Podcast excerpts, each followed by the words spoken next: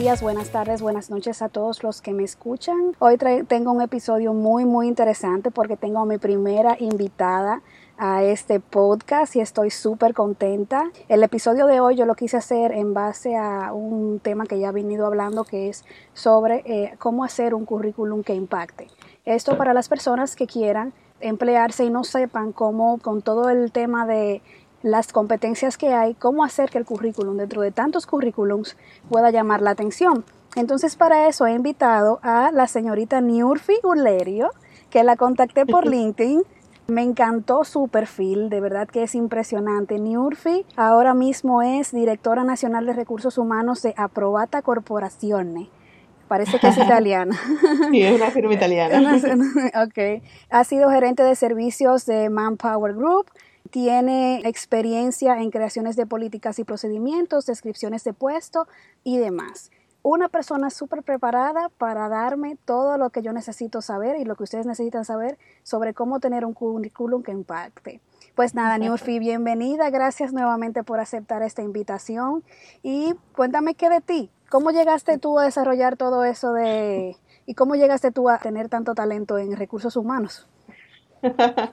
Muchísimas gracias por invitarme, eh, Melina. Mira, eh, primero yo soy ingeniera industrial de formación. Ok. Y habiendo estudiado ingeniería industrial, eh, nos enfocamos básicamente en el desarrollo de procesos que involucran personas, equipos, materiales y medio ambiente.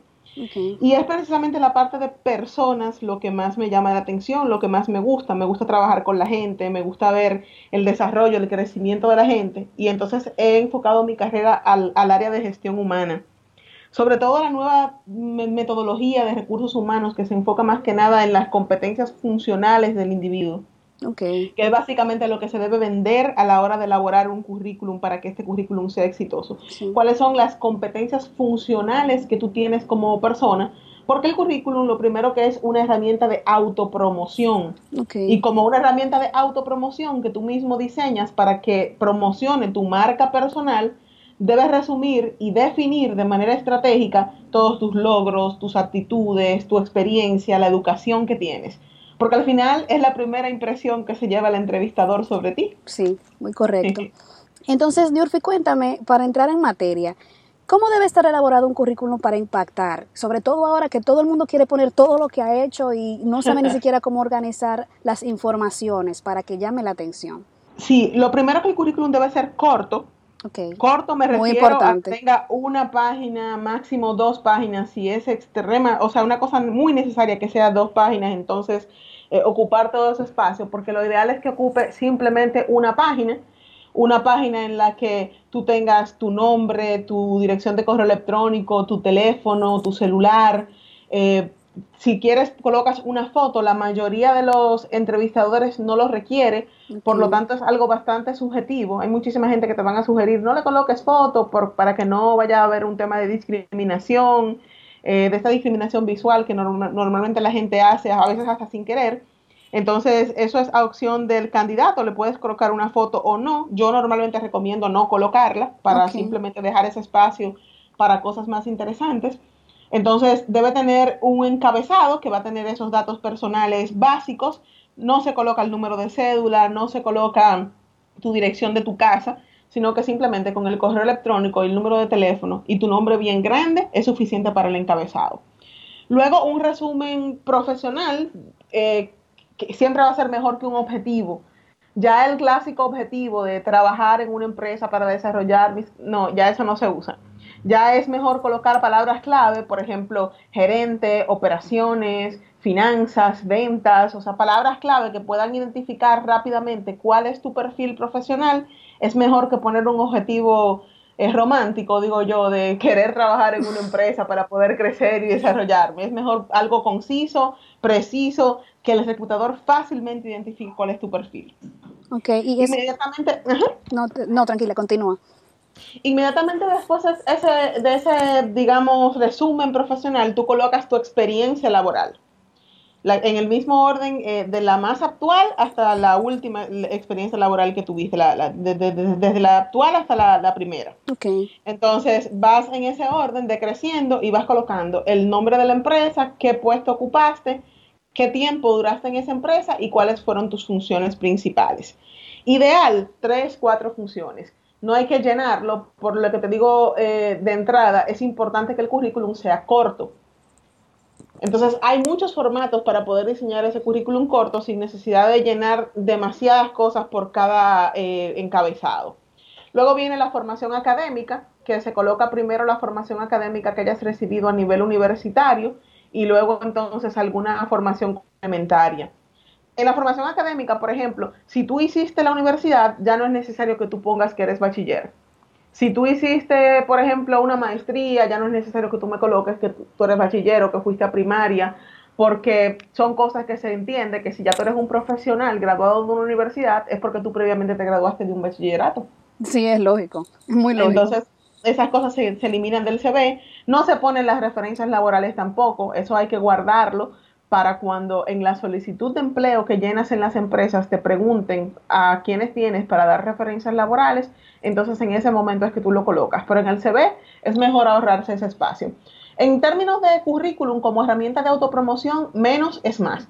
Mientras más, eh, digamos, conciso, preciso sea tu currículum, mucha más, eh, mucho más va a aportar al reclutador a la hora de tener que leerlos rápidamente, porque recuerda que un reclutador tiene que leer una gran cantidad de currículums al día. Entonces es más conveniente para el reclutador leer eh, una página bien hecho, conciso, preciso, con las palabras claves que a él le interesan, eh, que se defina muy bien la descripción de cada puesto en tres, cuatro líneas, y mejor si en forma de viñetas para que pueda tener una, lectura ágil, rápida. Entonces de esa forma es más fácil clasificarlo, saber cuáles son los intereses que tiene ese candidato y cómo ese candidato encaja con la descripción del puesto que estamos queriendo ocupar. Excelente. Una cosa que destacaste, que era una de las preguntas que tenía pendiente hacerte, Anteriormente se tenía la idea de que era muy importante una fotografía en un currículum, pero me acabas de decir que no, que no es necesario porque de hecho lo que hace es que afecta con el tema de la, de la elección del candidato. ¿Por qué más o menos? Mira, lamentablemente, yo soy del tipo de, de, reclutador que siempre digo que la imagen de un candidato no te dice nada sobre el desempeño que pueda tener. O sea, eso es algo muy cultural y lo veo mucho en la cultura nuestra, la cultura latina, caribeña, que la gente entiende que si tú estás muy bien vestido, muy bien peinado, entonces eres más organizado, te vas a ver más limpio. Yo creo que no, que no es cierto porque, por ejemplo, mira mi caso, yo tengo mi pelo rizado, yo me siento libre, feliz, como yo tengo mi pelo y como yo soy. Pero sí es cierto que tú lo has escuchado, que hay muchas personas que rechazan a, quien tiene el pelo rizado, el pelo afro, eh, por tabúes culturales, tabúes personales, falta de educación de los mismos individuos. Entonces yo recomiendo, no coloques ninguna foto y evita que alguien te pueda discriminar por un tema que es tan tonto, a mi entender, porque deberían discriminarte si no cumples con las competencias funcionales del puesto, que en el sentido de selección es positivo, porque si tú no cumples con las competencias funcionales del puesto, no lo vas a poder desempeñar al nivel esperado. Entonces tu desempeño va a ser pobre y al final vas a tener que salir de la compañía y vas a salir desacreditado. Pero que no te seleccionen por cómo tú te ves es un abuso y es una falta de, criterio de parte del reclutador que no te selecciona por esto. Entonces, si tú eres eh, muy delgado, se ve en la foto. Si eres gordo, se ve en la foto. Si tienes el pelo rizado, crespo, se ve en la foto. Si lo tienes muy lacio, se ve en la foto. El color de tus ojos, el color de tu piel. Hay muchísimas cosas por las que alguien te puede discriminar. Y en mi, en mi caso particular, yo encuentro abusivo que a una persona lo discriminen por cómo luce físicamente y no que se centren en cuáles son las competencias que tiene la persona para poder vender su posición, para poder vender que es el candidato adecuado para ocupar el puesto. ¿Te ha tocado en algún momento, me imagino que cuando trabajaste no directamente como gerente, sino bajo el mando de otra persona, rechazar un currículum por apariencia? No, porque también es, es, digo, es un tema de la personalidad del reclutador. Yo siempre digo que el candidato necesita tanto el reclutador como el reclutador necesita al candidato. Yo me enfoco en, mis selecciones en las competencias que tienen los individuos. Y si algún gerente me dice que un candidato no le gusta por cómo se ve físicamente, yo intento en la medida de lo posible educar al gerente. porque yo entiendo que una de las funciones del reclutador es servir de consultor a los hiring managers, a los gerentes de, contratación, para que ellos entiendan qué es realmente lo que están buscando y qué es lo que hay en el mercado. Porque tú no puedes acostumbrar al gerente que va a contratar a decirle que sí a todo lo que quiere, y mucho menos cuando son cosas tan vanas, tan superficiales. Tú como reclutador tienes que negociar con el gerente, enseñarle qué competencias tiene el candidato independientemente de cómo el candidato luzca, de si el candidato tiene o no tiene una forma que el gerente esté buscando. Es competencia lo que debe contratarse, aptitud. Si la persona tiene una actitud de aprendizaje, una actitud de colaboración, una actitud de servicio, es mucho mejor a una persona que se vea muy bonita a tu gusto, porque la belleza es relativa, y que no te dé el perfil en competencias funcionales. Entonces es mejor una persona que sea de una apariencia normal, yo con que esté limpio es suficiente, porque se supone que si tú vas a venir a un trabajo, tú vas a venir bien bañado, con tu ropa limpia, planchada, con eso es suficiente. Yo no, no, no, ando buscando caritas. Entonces, en el momento que algún gerente me diga no me gusta la apariencia de la persona, inmediatamente le saco el listado de competencias que yo pude identificar en el candidato y nos vamos a vender las competencias funcionales del candidato, porque yo necesito candidatos. Sabes que a mí sí me pasó, yo nunca he trabajado en el área de reclutamiento, pero sí que lo viví de cerca en, una empresa donde estuve trabajando en el área de ventas. Estaban buscando una persona para cubrir el espacio de coordinadora y la gerente que le tocaba entrevistar a las personas eh, me dijo que ella tenía un currículum que era muy interesante. La muchacha fue a la entrevista y cuando la chica se fue, ella nos dice a nosotros, ay, muy bueno, excelente currículum, pero vino con una colita. Entonces, llegó otra persona, otra muchacha, con toda la, o sea, ella tenía hasta extensiones puestas, el mega maquillaje, la impresionante presencia, y esa fue la que contrataron. Sin embargo, esa chica no duró un mes en el, en el puesto porque era incompetente en ese puesto. Le faltaban las competencias. Sí, entonces yo sí lo vi eso que ella decidió rechazar un currículum que al parecer era muy bueno porque la persona fue con una cola a la entrevista del trabajo y yo me puse a pensar, pero quizás esa persona tuvo un día súper complicado y prefirió venir a la entrevista aún sabiendo que estaba, no, estaba en condiciones óptimas, entre comillas, para la entrevista, porque tenía con, confianza en la preparación que tenía. Sin embargo, se encontró con alguien que tenía esos, esos parámetros tan, tan obsoletos y tan tontos para, para contratar. Esas, esto tú ya diste, diste en el clavo, o sea, ese es precisamente el problema. Tienen unos parámetros de comparación que están fuera de todo nivel de sentido común porque si la persona tiene las competencias para el puesto, una vez ingresa a la posición, si la, yo entiendo que por respeto a la política de vestimenta de la empresa, si la empresa tiene una política de vestimenta en la inducción del puesto, tú le pasas la política de vestimenta a la persona y si la persona tiene las competencias para la posición, la va a leer y la va a comprender. Sí. Y va a saber de una vez qué tipo de empresa es, porque yo sé que yo no puedo ir, por ejemplo, a un banco eh, en República Dominicana, porque en otros países sí que lo he visto, yo no puedo ir a un banco eh, a trabajar con una ropa que sea muy casual, una ropa informal, lo que se llamaría aquí informal. Eh, entonces, pero tengo las competencias para el puesto, bueno, pues entonces pásame la política de vestimenta, explícamela en mi momento de inducción y tú verás que a partir del próximo día yo comienzo a vestir como visten todos los demás, porque es un tema de estándares, es un tema de capacitación, pero yo no puedo ir en contra de la personalidad de nadie. Yo tengo que enseñar a las personas adentro de las políticas de la empresa a sentirse cómodas, sentirse libres y sentirse felices, porque ese es el rol de recursos humanos, buscar que los empleados sientan algún nivel de felicidad al trabajar contigo. O sea, tú duras 8, 10 horas diarias en una empresa, no para que tú te sientas que te estás despersonalizando, que estás siendo quien tú no eres, sino que por el contrario, tú te sientas cómoda, te sientas feliz en el lugar donde estás trabajando y, sientas que la forma en la que te vistes, la forma en la que quizá te manejas, eh, la forma en la que te peinas, no es mejor valorada que las competencias que tú tienes por un puesto. Claro que sí. Y vamos a poner el caso de que la persona decida poner la foto. ¿Qué recomendación tú le darías para que esa foto fuera eh, provechosa o de beneficio para agregar al currículum?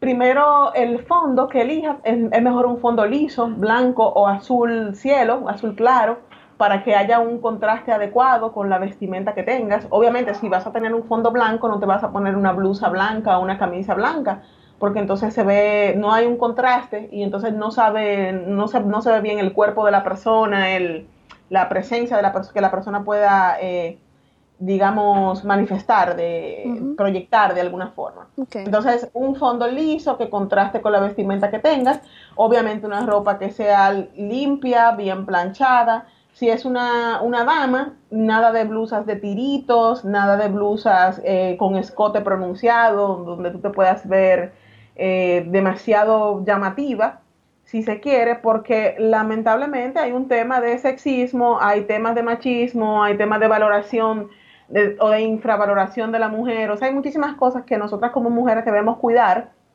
a la hora de seleccionar las vestimentas para una entrevista de trabajo. Y entonces eh, el currículum es como que la pre-entrevista, porque es lo que el reclutador ve primero antes de decidir citarte. Entonces a veces es mejor evitarse situaciones que te puedan pasar.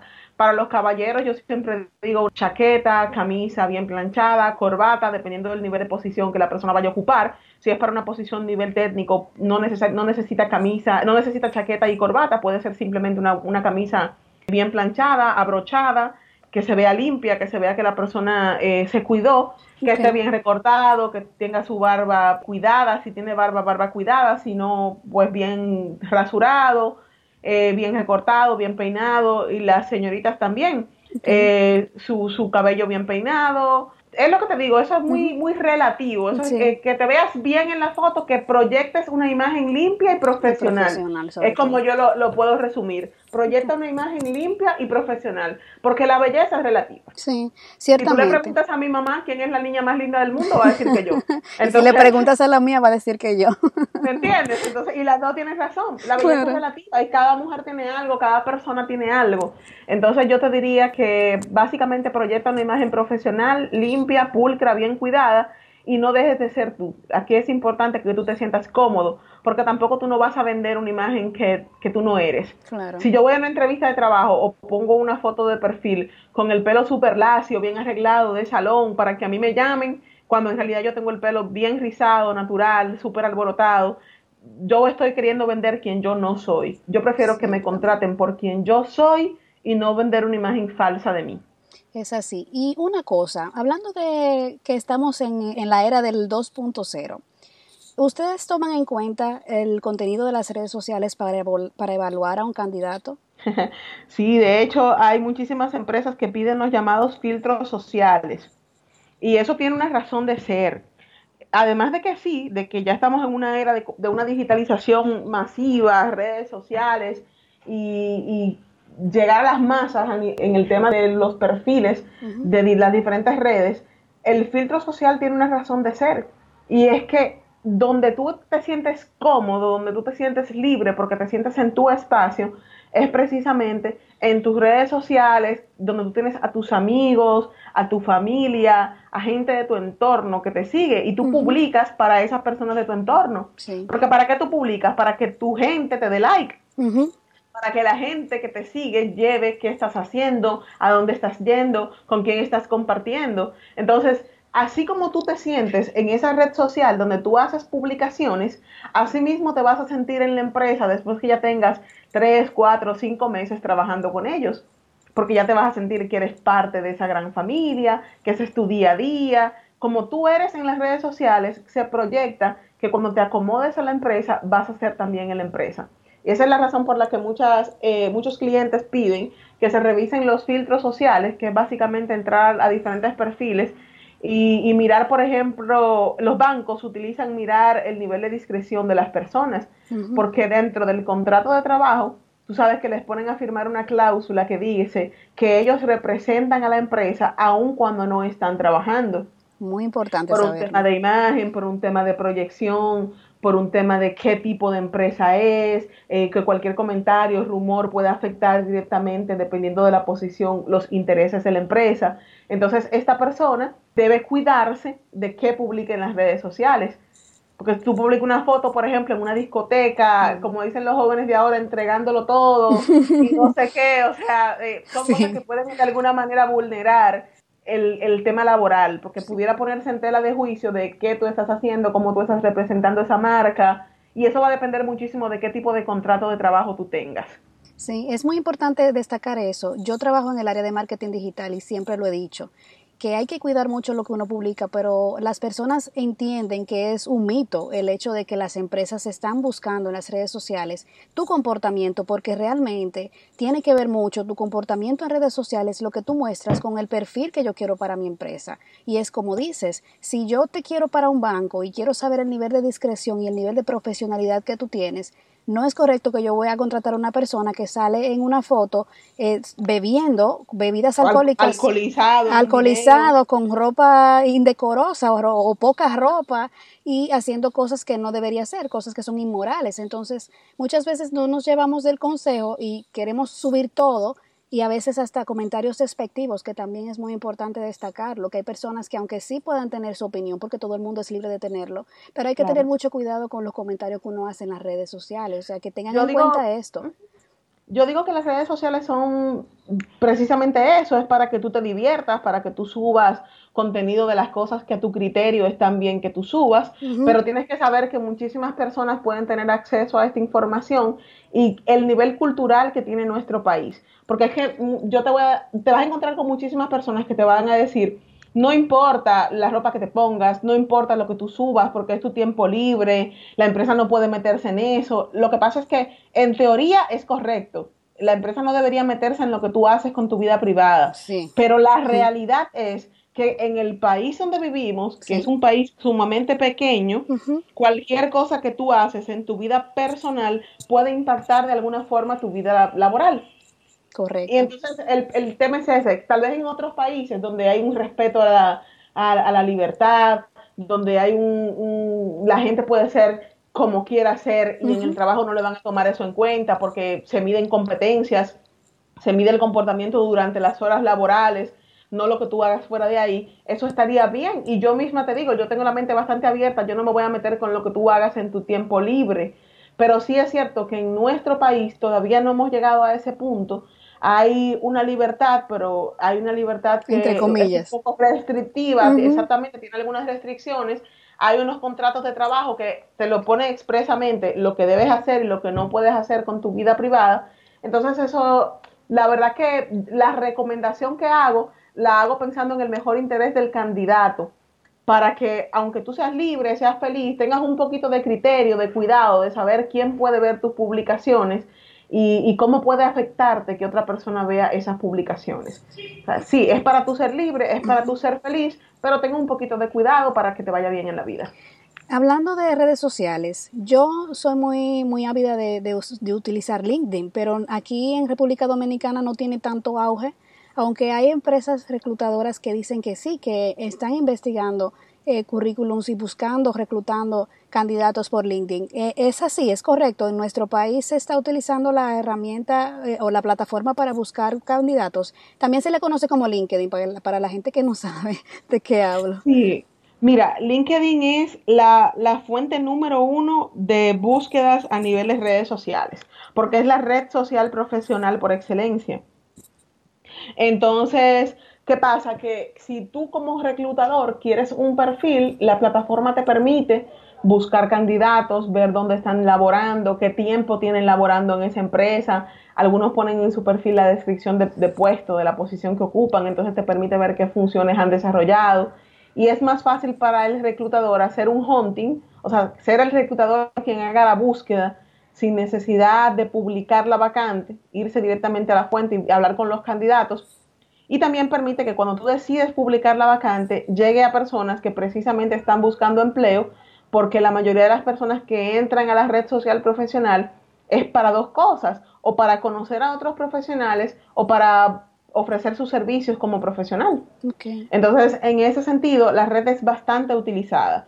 Yo tengo más de 27 mil seguidores y de esos 27 mil seguidores, el, el 90% es de República Dominicana. Wow. Entonces sí que, sí que lo utilizan, eh, es muy buena plataforma, a mí me encanta, de verdad que para mí es la red social profesional por excelencia, a mí me encanta y, y es una muy buena plataforma que los reclutadores si la saben utilizar tienen una mina de oro porque tienen perfiles 100% actualizados todo el tiempo, pueden contactar directamente a las personas, pueden hablar por chat, tú y yo hablamos por el chat de LinkedIn. Sí, sí, es así, por ahí nos contactamos.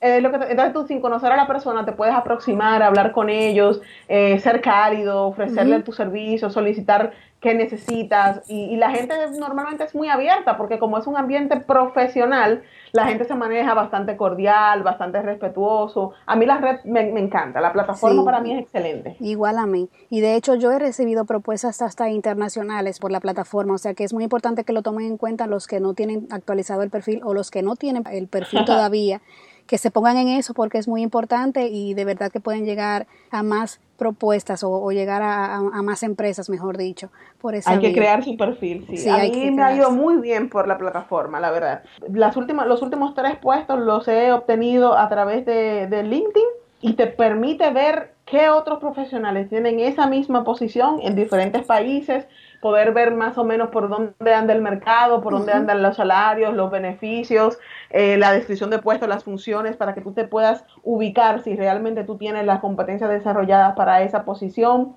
O sea que es una excelente fuente de información. Muy importante saberlo. Ya casi estamos terminando, así que yo quiero que tú me digas dos cosas. Primero, ¿cuáles son los peores errores que pueden cometer eh, un candidato, ya sea a la hora de tener un currículum o cuando se presenta en una entrevista? Bueno, lo, peor para mandar el currículum es tener faltas ortográficas. Sí, horrible. Muy, La verdad muy, horrible. muy mal, dice mucho de ti como, como persona, dice mucho de ti como, como profesional, si eres profesional, y si tú no tienes un nivel profesional, haz que alguien te ayude con la revisión del currículum que redactaste. Porque el, el, hecho de no implica que, o sea, el hecho de que tú seas una persona que tal vez no terminaste tus estudios, pero estás buscando trabajo y te sientes un ente productivo de la sociedad, no implica que entregues un currículum descuidado, mal hecho, con faltas ortográficas.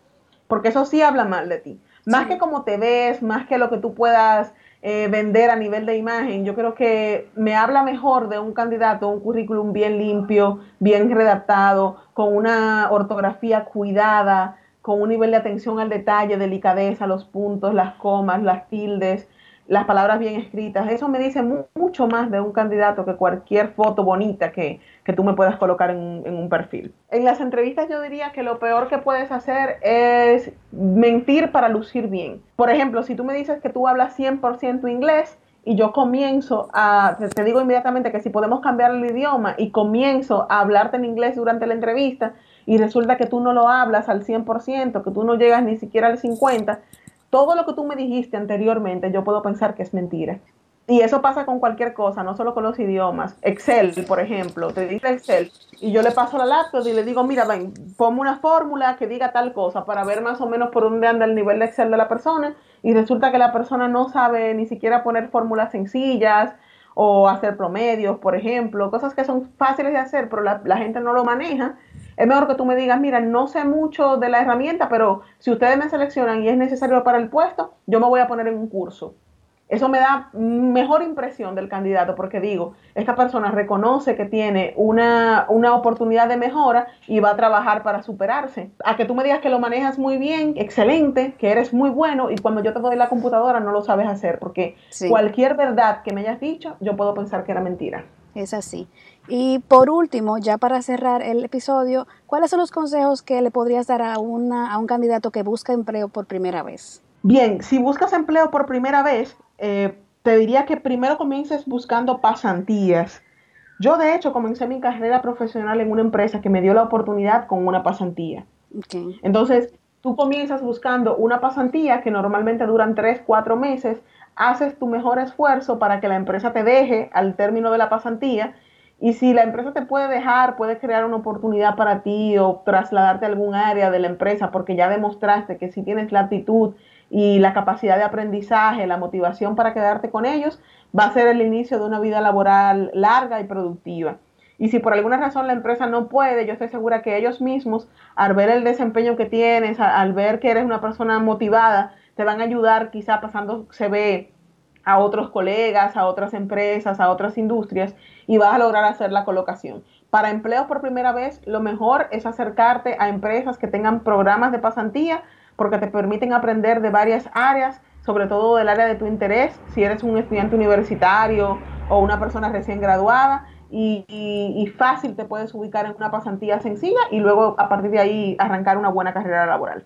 Excelente, muchísimas gracias por todos tus consejos, toda tu información fue muy buena. Yo espero que para los oyentes también sea muy interesante, yo creo que, que sí va a ser, porque cuando yo comencé a buscar empleo, yo me recuerdo que yo no sabía de nada y de verdad que yo, yo me imagino todas las oportunidades que perdí porque no, no tenía la orientación necesaria para saber ni siquiera cómo hacer mi currículum.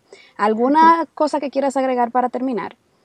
Que la gente sea feliz. En su trabajo usted tiene que buscar la manera de ser feliz porque al final te pasas 8 o 10 horas de tu vida diaria en un lugar, entonces tienes que buscar que ese lugar complemente tus valores personales, que ese lugar te permita crecer, te permita desarrollarte, que tengas deseos de ir a trabajar. Hay que buscar empresas que te hagan felices y las hay. En, en, nuestro país hay muchas empresas con personas en el área de gestión humana conscientes de la importancia de la felicidad laboral y de verdad que vale la pena trabajar en un lugar donde tú quieres estar, donde te sientes feliz, donde te sientes bien acogido, valorado, quieres hacer carrera porque te motiva y a ti como, como, como persona, como ser humano, que es lo primero que somos, eso de traer de vuelta lo humano a recursos humanos es muy importante. Trabaja en un lugar donde seas feliz, siéntete pleno, que la vida es una. Entonces es importante trabajar motivado.